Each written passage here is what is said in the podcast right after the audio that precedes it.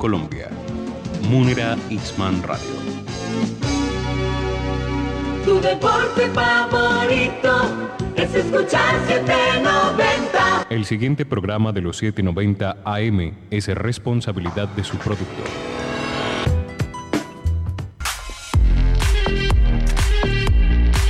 En minutos inicia Al César lo que es del César, un espacio periodístico que busca investigar y narrar historias sobre diversas temáticas que aborden respuestas al ciudadano y sociedad del siglo XXI. Ya estás en sintonía por los 790 AM de Munera Itzman Radio. Mantente informado con la dirección de César Augusto Montoya Palacio. Comenzamos.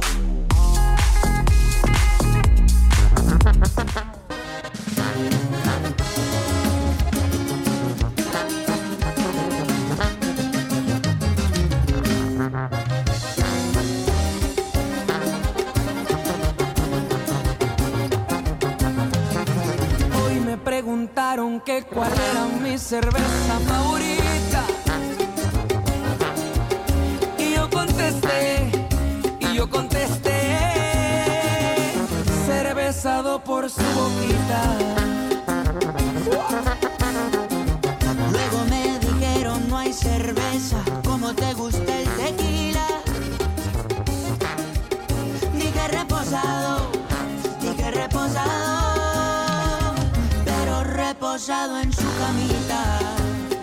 7, 1 de la mañana. Eh, Bienvenidos, bienvenidas. Estamos en el César, lo que César Periodismo con enfoque social. Ya estamos a 20 de agosto del 2022 con toda la información en este sábado que pinta maravilloso y que es fin de semana para que todos podamos compartir en familia y amigos. César Augusto Montoya Palacio los acompañará en la parte periodística. Recuerden que estamos todos juntos en Munera Isman Radio 790 AM y también nos pueden escuchar en www.radiomunera.com.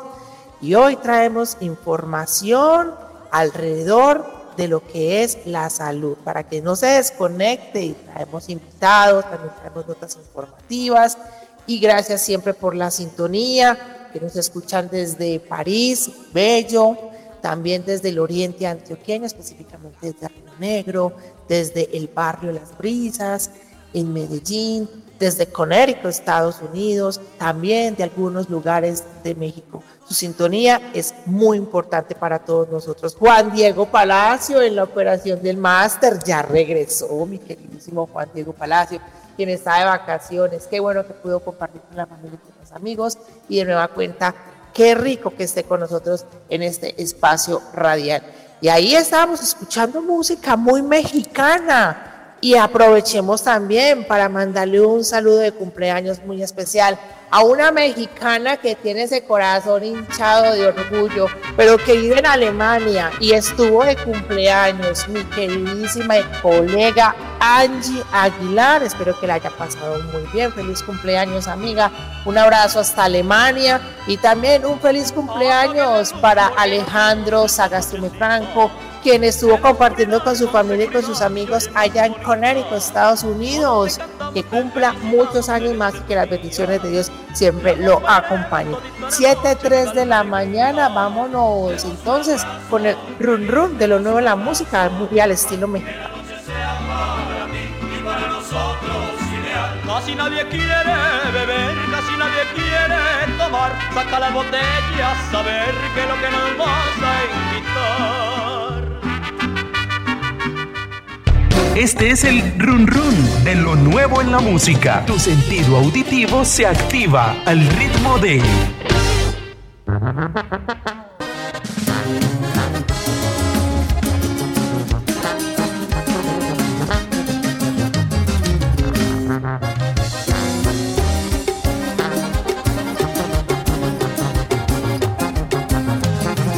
Hoy me preguntaron que cuál era mi cerveza.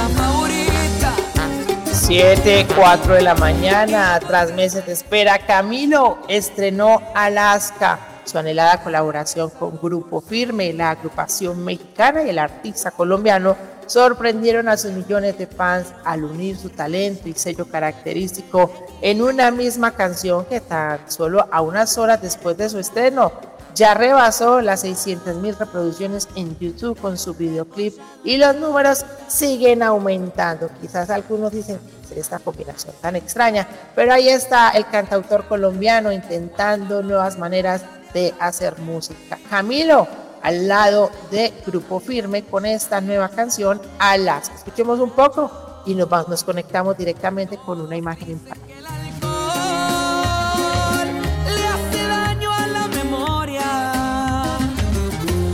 Parece que claramente no he bebido suficiente para borrar nuestra historia. Una imagen en palabras.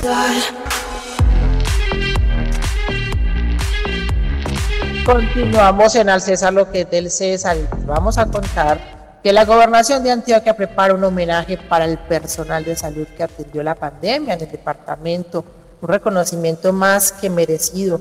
Precisamente el, todo lo que tiene que ver la COVID-19 empezó apenas hace dos años un poquito más y aunque ya hemos podido volver a la cotidianidad, no podemos olvidar el gran esfuerzo que la humanidad hizo para superar la mayor crisis del último siglo. Agradecer es reconocer, es decir, volver a ver y entender. Por eso la gobernación de Antioquia, a través de la Secretaría de Salud y Protección Social, está preparando un acto de gratitud al personal de salud que trabajó y expuso su vida para atender la pandemia en el departamento. Aunque la fecha de este evento está por definir, la administración departamental está convocando a toda la ciudadanía a unirse a este homenaje. Para Luis Fernando Suárez, seres de seguridad humana de la gobernación de Antioquia, se trata de, abro comillas, hacer un reconocimiento a los héroes, a los gigantes de todo el sector de salud de Antioquia que trabajaron en el marco de la pandemia de la COVID-19 en estos ya más de dos años y medio que expusieron sus vidas para salvar a los. Cierro comillas y también pues una información adicional que entrega la administración departamental es que se cierran ciclos. El reconocimiento que los antioqueños van a dar al sector salud fue anunciado y con ello también llegó entonces la noticia de que la denominada eh, gerencia para la COVID-19, que ustedes se acuerdan que hablamos mucho de esa gerencia acá, esa dependencia, pues ya entonces cerrará su ciclo y el señor Leopoldo Giraldo, quien estaba a cargo de esta misma, pues entonces tomará otras responsabilidades dentro de la gobernación de Antioquia. 7.7 de la mañana, recuerden mi cuenta de Twitter, arroba César Montoya. Y ya que estamos hablando de la COVID-19, no podemos olvidar que también en el país existe la viruela cívica eventos de salud que tienen mucho especial cuidado dentro del territorio nacional. El Instituto Nacional de Salud reportó este viernes que el país alcanzó los 164 contagios por la viruela del mono.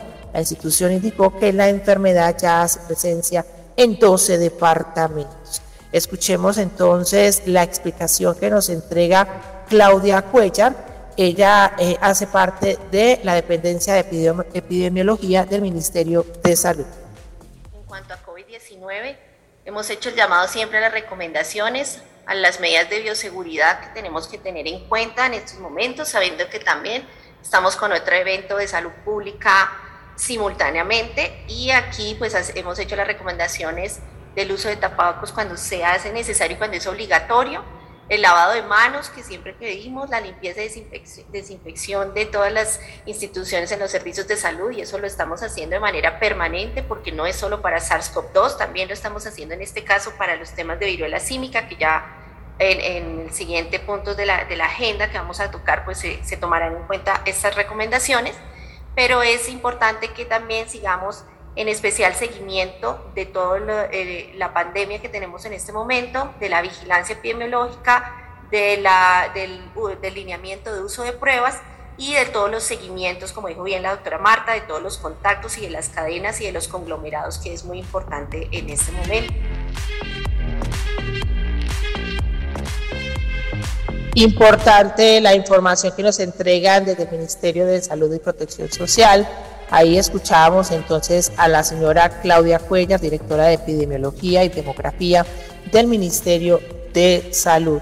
Y también entonces vamos a recordarles a todos ustedes cuáles son esos territorios del, del, del país que tienen eh, pues afectaciones por la viruela del mono. El reporte oficial dicta que las ciudades y departamentos afectados son Bogotá, Antioquia, Tolima, Risaralda, Cali, Cartagena, Cauca, Cundinamarca, La Guajira, Santander, Valle del Cauca, Quindío, Norte de Santander, Barranquilla y Atlántico. Reiteramos, el país alcanzó los 164 contagios por la viruela de El Mono. 7, 10 de la mañana y también tenemos un cumpleaños muy especial para la mamá de nuestro queridísimo Juan Diego Palacio, quien estuvo celebrando un año más de vida. Felicitaciones a la señora Gloria Muñoz. 7, 10, vamos entonces al sabor de un cafecito. Al sabor de un cafecito con...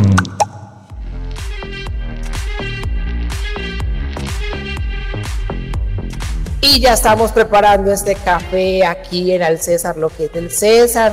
En la mañana sabatina, como nos gusta, y hablar temas sumamente importantes.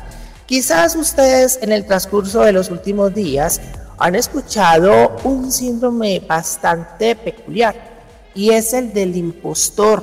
Esta extraña enfermedad pues la expuso Sofía Pet, que es la hija del presidente de la República. Algunos se han preguntado cuáles son las consecuencias, qué síntomas hay alrededor de este síndrome o también si hay manera de tratarlo. Para ello traemos al doctor Daniel Espinosa, docente de la Facultad de Psicología de la Universidad CES, con quien vamos a ampliar todo el panorama de lo que es el síndrome del impostor. Muy buenos días, doctor Espinosa, los saluda César Augusto. Muy buenos días, César Augusto. Augusto, muchísimas gracias por la invitación. Doctor Espinosa, vamos con la pregunta puntual. ¿Qué es el síndrome del impostor? Muchos dicen eso de dónde salió. Quizás algunas personas ya conocíamos el término porque tiene mucho que ver con el perfeccionismo. ¿O estoy equivocado? No, no, no, estás muy bien. Eh, claramente, el síndrome del impostor habría que hacer la claridad que el síndrome o algunos le llaman el fenómeno del impostor eh, es un fenómeno que ha sido trabajado en la, un constructo psicológico que ha sido trabajado casi desde los años 80, aún no hace parte como de los modelos diagnósticos más tradicionales, entonces por eso quizás no es tan conocido como otros cuadros como la depresión, la ansiedad, porque todavía no ha sido incluido eh, dentro de estos cuadros patológicos, pero es un fenómeno que cada vez se hace más presente en nuestra sociedad eh, y por eso es importante empezar a conocer y empezar a, reconocer sus mecanismos para poder empezar a, a intervenirlo, identificarlo. Doctor Espinosa, ¿cuáles son las causas del síndrome del impostor? Porque si estamos hablando de que el si el perfeccionismo tiene algo que ver, me imagino que también hay otras consecuencias que llevan a que uno tenga que confrontarse, porque según tengo entendido, el síndrome del impostor es como si tuvieras un espejo al frente y entonces estuvieras en constante reto y, y no aceptando pues lo que la vida te está regalando porque te lo ganaste. Sí, precisamente partamos por, por definir el, el síndrome del impostor como ese fenómeno que tiende a, ser parte de, personas o individuos que en sus contextos naturales tienden a, ser exitosos, pero tienen la idea persistente de que hay como una incompetencia eh, y sufren el miedo de, ser descubiertos, ¿cierto? Son personas con un muy buen funcionamiento cognitivo, eh, con un muy buen rol social, o sea, como que les va bien en el trabajo, les va bien en el colegio, tienden a ser exitosos desde los estándares externos, pero tienen esta idea persistente de incompetencia y, sienten como un miedo a ser descubiertos, como van, van, a, descubrir esa sensación de, de que, por ejemplo, están trabajando y sienten que no merecen el dinero que reciben, eh, que realmente los éxitos que logran es porque fueron simpáticos, pero no porque realmente ellos se lo merezcan, eh, y que y, normalmente sienten que van a ser descubiertos. Las causas de este fenómeno, eh, normalmente yo siento que es un constructo que se ha trabajado mucho más en los últimos años, porque en nuestras sociedades neoliberales hay una alta exigencia académica, sabemos que en los últimos años la cualificación profesional, la, cualificación académica tiende a ser mucho más exigente, además de eso tenemos entornos escolares de una alta exigencia y en ocasiones con muy poco refuerzo y a veces modelos de crianza muy exigentes. Y eso lleva a que desarrollemos una alta capacidad de dar respuesta en estos entornos, pero a veces no tenemos, eh, no logramos leer como el feedback positivo nosotros mismos. O sea, eh, nosotros hacemos las cosas, las logramos, pero hay algo en nuestra cabeza que, genera una cierta inseguridad y que dice, no fui yo, fue suerte, fue porque soy simpático, los otros están equivocados y no se dieron cuenta que lo hice mal. Eh, entonces la atribución de significado de estos eventos no es yo lo hice, yo, yo lo logro, yo lo merezco, sino como que logré engañarlos. Entonces esto hace que se presente este síndrome. Qué importante que usted nos esté explicando todo este contexto y lo que implica el síndrome del impostor, doctor Daniel Espinosa. Recordar que siete de cada diez personas alguna vez lo han sufrido en su vida y el síndrome ataca desde estudiantes hasta famosas actrices o famosos actores, como usted bien lo mencionaba. Por eso es importante que personas de reconocimiento internacional o figuras públicas lo puedan visibilizar para que otros se puedan dar cuenta de que sí existe. Exacto. Y, creo que es importante también entender que como cualquier síndrome, por ejemplo, o, cualquier modo de funcionamiento en psicología, no es eh, siempre de un orden psicopatológico, sino que habría que medir en qué nivel se presenta, porque algunos eh, de los que nos escuchan estarán diciendo, pues yo he sentido eso.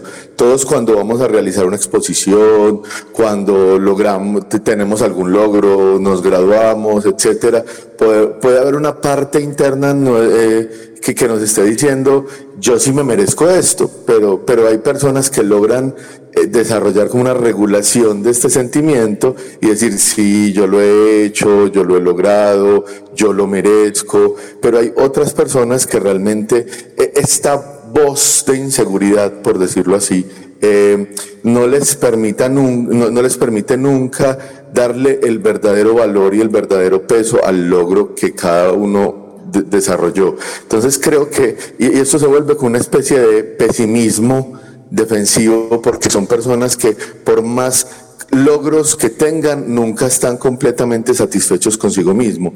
Hay que determinar qué nivel de gravedad tiene, porque en algunas personas simplemente eh, al estar en contextos relacionales, ambientes familiares, que tengan un buen refuerzo, que tengan una buena conciencia de la situación, pueden resolver este sentimiento, pero hay otras personas que, el síndrome las ataca de una manera tan fuerte y recurrente que requieren un tratamiento para poder identificar cuáles son las raíces específicas de este fenómeno y poder trabajar, porque este fenómeno se puede volver un saboteador que aunque logres los mayores sueños de tu vida, nunca te vas a sentir completamente satisfecho porque siempre vas a sentir que fueron casualidad. De verdad que es impresionante la manera cuando usted explica y uno puede reflejar eh, ese sentimiento, sobre todo esa angustia de no poder cumplir con las expectativas ni personales ni las expectativas de los demás. Finalmente, doctor Espinosa, algunas recomendaciones que la gente pueda tener para atenderse eh, alrededor del síndrome del impostor? Yo creo que es muy importante que las personas empiecen a reconocer cuando frente a una tarea sienten una ansiedad o una duda que igual les permite dar respuesta eh, y reconocer sus logros o cuando las ansiedades, las dudas y las preocupaciones los están llevando a una postergación.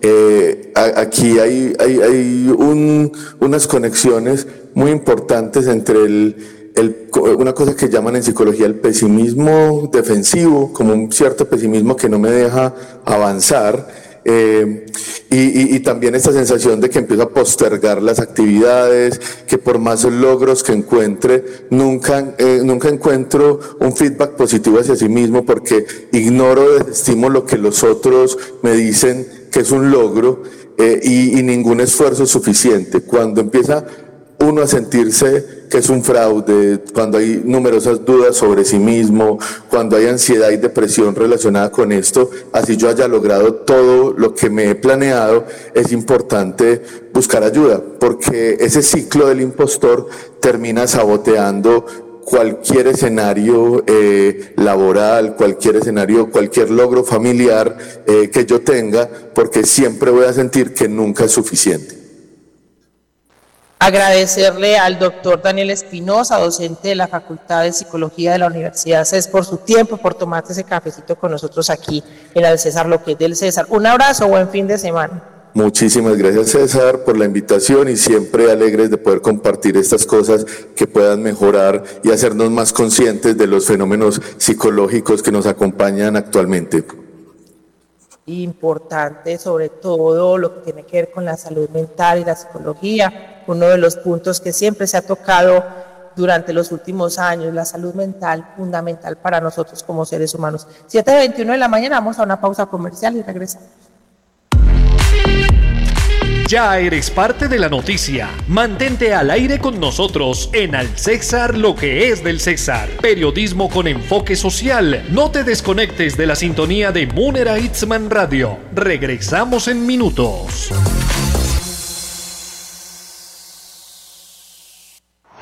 Este sábado, este sábado, Independiente Medellín en busca de los ocho ante Independiente Santa Fe.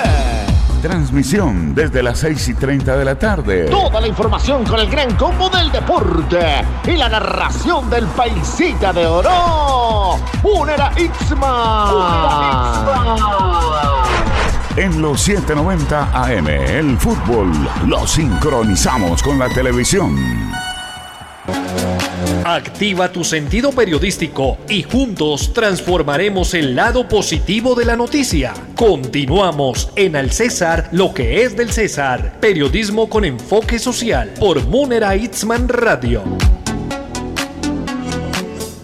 Del lado municipal, la noticia es... 7.22 de la mañana. Gracias por continuar con nosotros en el César Lo que es del César, periodismo con enfoque social y cuenta de Twitter arroba César Montoya P. Hasta el 26 de agosto se va a estar llevando a cabo la Semana de la Lactancia Materna. Es necesaria para el crecimiento físico, emocional e intelectual de los niños, niñas y sobre todo por eso es indispensable, por lo menos durante los seis primeros meses, eh, pues que la madre le dé leche humana a su bebé. También pues se está generando toda una campaña y estrategia y crear conciencia alrededor de la importancia que tiene la lactancia materna. La alcaldía de Medellín está realizando una estrategia que incluye la Fuerza Sur de Medellín Me Cuida Salud, movilizaciones ciudadanas, acciones educativas, feria de servicios, fortalecimiento del Banco de Leche del Hospital General de Medellín, salas amigas de la familia lactante e intervenciones educativas. Recuerde entonces, hasta el 26 de agosto se estará realizando eh, esta semana la lactancia materna donde se busca impactar a más de 10.000 personas con acciones pedagógicas sobre la leche humana y también cómo prevenir que madres e hijos puedan promover un mejor cuidado de salud a través de la misma. 7.23 de la mañana. Vamos por una zona saludable. En Al César lo que es del César, resaltamos en la zona saludable esta nota. El Banco de Leche Humana del Hospital General de Medellín, que semestralmente recolecta 568 litros de leche materna, pues también hace parte del Plan Decenal de Lactancia Materna en el cual se busca sensibilizaciones pedagogías en relación con los mitos y verdades sobre la práctica de lactar. Conversamos con Neila Mazo Calle, coordinadora del Banco de Leche Humana del Hospital General de Medellín. Le preguntamos qué es el banco y cuáles son los objetivos a lograr. Bueno, el banco es, es una de las tantas estrategias que tenemos para promover eh, y proteger o favorecer la lactancia materna. Los bancos de leche son unos espacios destinados a acompañar a las mujeres en periodo de lactancia. En este caso, pues las tenemos aquí con sus bebés hospitalizados y lo que le ayudamos es a resolver todas las dificultades que tienen en, en su proceso de lactancia, en la alimentación de sus hijos, pero adicionalmente nos beneficiamos en el sentido que cuando una mujer tiene un exceso en la producción de leche, nosotros tenemos mm, la manera de recolectarla o de recogerla en la casa de ella, les brindamos toda la asesoría para que hagan una extracción y recolección adecuada. Esa leche la vamos a traer al Hospital General, le hacemos un proceso de aseguramiento de calidad a través de pasteurización y finalmente se la vamos a entregar a algunos bebés o se la damos a algunos bebés que por sus condiciones de salud están separados de la mamá o por sus condiciones no pueden ser amamantados por su propia madre. Tenemos hijos de madres con algunas situaciones de salud específicas o situaciones sociales en las que se contraindica la lactancia. Ahí es cuando aprovechamos la, leche materna que nos dan las mamás eh, que están en sus casas, básicamente. Señora Mazo Calle, ¿cuáles son los beneficios que tiene la madre y el bebé al momento de ese vínculo de lactar? si vamos a hablar de beneficios, tendríamos que hablar primero de los beneficios para el recién nacido y eh, obviamente también para la mamá. Entonces al recién nacido, pues obviamente en ese primer momento se establece una conexión única con su madre cuando ese bebé es pegado al pecho por primera vez en la primera hora de vida, que es lo que tratamos de rescatar y de resaltar en todas las unidades donde hay se atienden partos.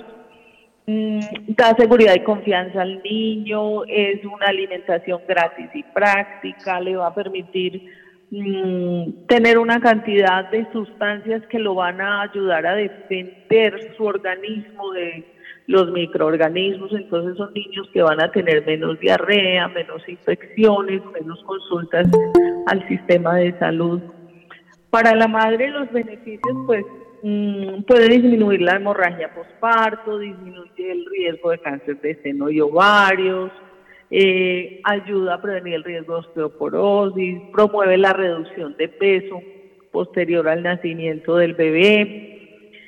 Entonces, en general, uno podría sentarse a hablar muchas horas de, de cómo se benefician ambos, el binomio. Se beneficia a la mamá, se beneficia al bebé y pues obviamente tenemos mujeres y, niños bien alimentados con menos problemas de salud, también vamos a tener un impacto en la salud pública y en la sociedad.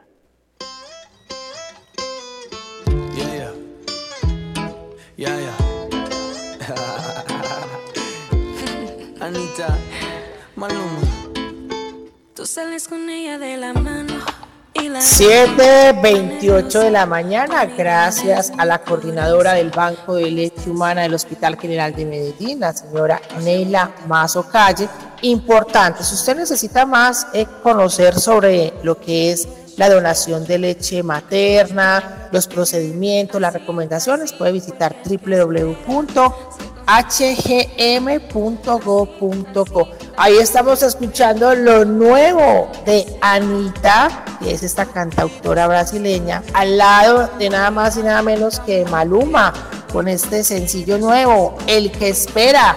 Así lo dejamos en Al César, lo que es el César Periodismo con enfoque social. Gracias a Juan Diego Palacio, quien estuvo en la operación del máster. Y continúen con la sintonía en Munera Isman Radio. Ya sigue jalonando en derecho bajo la dirección de la abogada Gloria Ríos y en compañía de mi gran amigo Rubén Darío Ruiz. Excelente fin de semana, recuerden, sean felices y son. Tranquila, respira igual, si la que yo tenga novia nueva, eso te quita. Hoy concluye una experiencia más de información. Gracias por acompañarnos en Al César lo que es del César. Periodismo con enfoque social basado en evidencias y lecciones que innovan y transforman la sociedad del siglo XXI. Recuerda nuestra cita por el 790 AM de Munera Itzman Radio, todos los sábados a partir de las 7 de la mañana. Estamos en Twitter como arroba César Montoya P. Te esperamos en una próxima emisión.